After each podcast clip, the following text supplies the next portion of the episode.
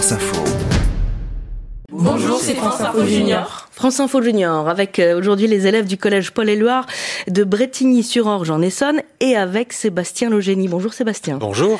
Grand reporter, ancien correspondant de France Info à Jérusalem, vous y êtes retourné euh, encore récemment. C'est grâce à vous, entre autres, que l'on décrypte euh, ce qui se passe au Proche-Orient depuis le 7 octobre, depuis le début de la guerre entre Israël et le Hamas. Première question de Nathan.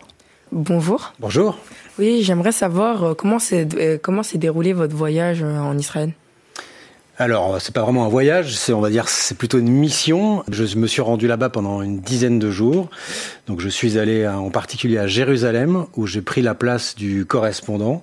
Donc j'ai surtout travaillé moi à distance, on va dire, sur le conflit. Donc j'étais à Jérusalem et je parlais de ce qui se passait à Gaza. Donc j'ai euh, beaucoup euh, correspondu avec les gens, mais à distance, par téléphone, depuis Jérusalem jusqu'à Gaza. Et puis après, j'ai fait des reportages aussi en Israël, où je me suis rendu à Tel Aviv, par exemple, qui est pas très loin de Gaza, pour savoir comment les gens vivaient cette situation de guerre. Euh, France euh, C'était pour savoir, c'est pas stressant d'aller dans un endroit où il y a la guerre? Si, si, si, c'est stressant, euh, mais on est préparé. Euh, voilà, on est, on, sait qu'on va y aller, donc c'est pas comme si ça nous arrivait sans qu'on le sache. Et puis euh, on y va pour travailler.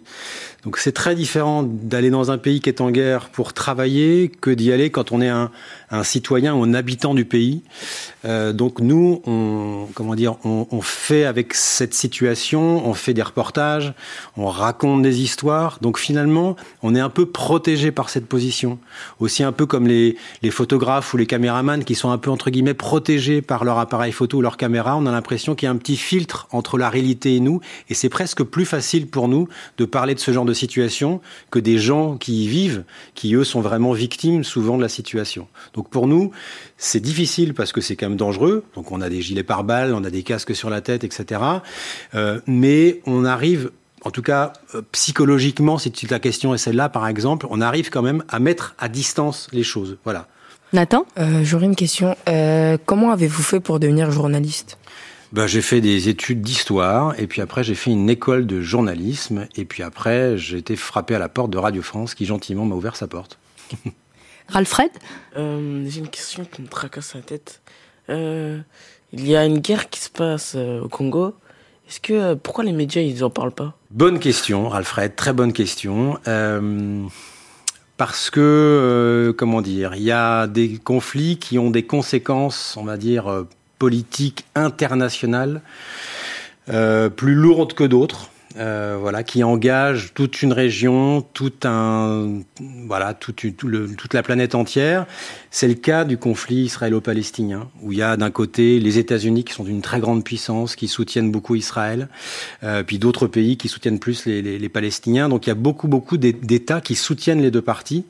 J'allais dire qu'au niveau du Congo, il y a, il y a moins d'interférences de tous les autres pays de la région euh, dans ce conflit-là. Donc il y a un intérêt qui est peut-être un peu plus limité. Euh, c'est très loin de chez nous.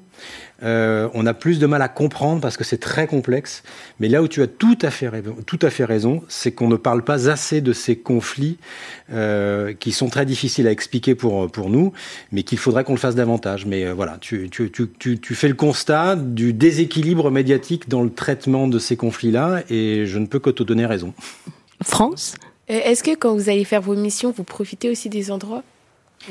Euh, très peu. Euh, généralement, tu y vas en mission pour euh, quelques jours. Ça peut être deux, trois jours, une semaine, ça peut être dix jours, mais tu travailles énormément. Tu travailles vraiment beaucoup, beaucoup, beaucoup. Tu travailles trois fois plus que dans la vraie vie professionnelle. Tu dors très peu, etc.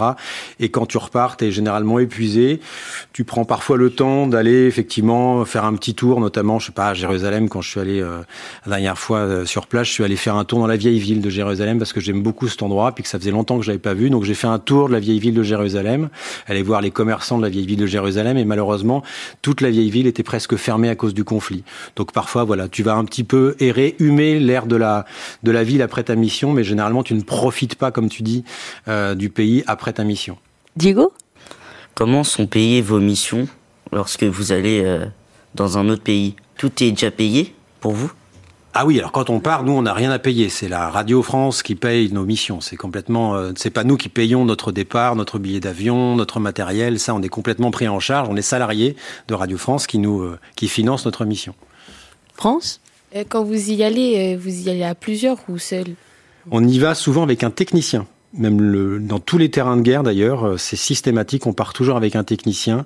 C'est très important parce que c'est quelqu'un avec lequel on échange. Alors lui, le technicien, il est là pour prendre le son, il est là pour faire du montage, pour faire du mixage et toute une partie technique comme son nom l'indique. Et puis c'est la première personne avec laquelle on parle, c'est notre premier auditeur. Donc c'est très important de pouvoir échanger avec lui.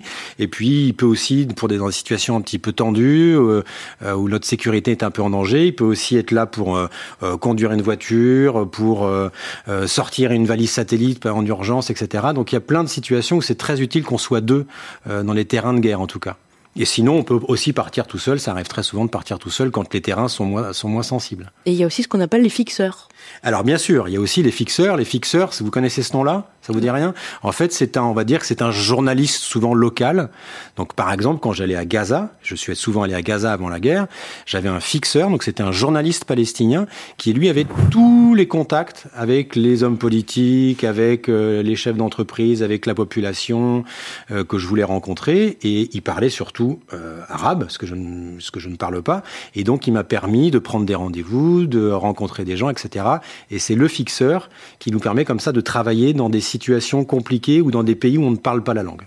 Nathan Euh, en fait, euh, quelle est, euh, été votre mission la plus passionnante? Ah, bonne question. Je crois que les révolutions arabes m'ont beaucoup, beaucoup marqué, et notamment la première révolution euh, qui a eu lieu en 2011 en Tunisie, où c'est le premier, on va dire, euh, le premier homme fort de toute cette région en Tunisie, Ben Ali, qui était tombé, qui a été euh, mis dehors par la population. Et c'est un moment de libération d'un pays. Et moi, j'avais jamais assisté à ça. Et c'est très fort quand tu vois tout un pays qui effectivement aspire à la liberté, euh, aspire à changer, à révolutionner son, sa situation.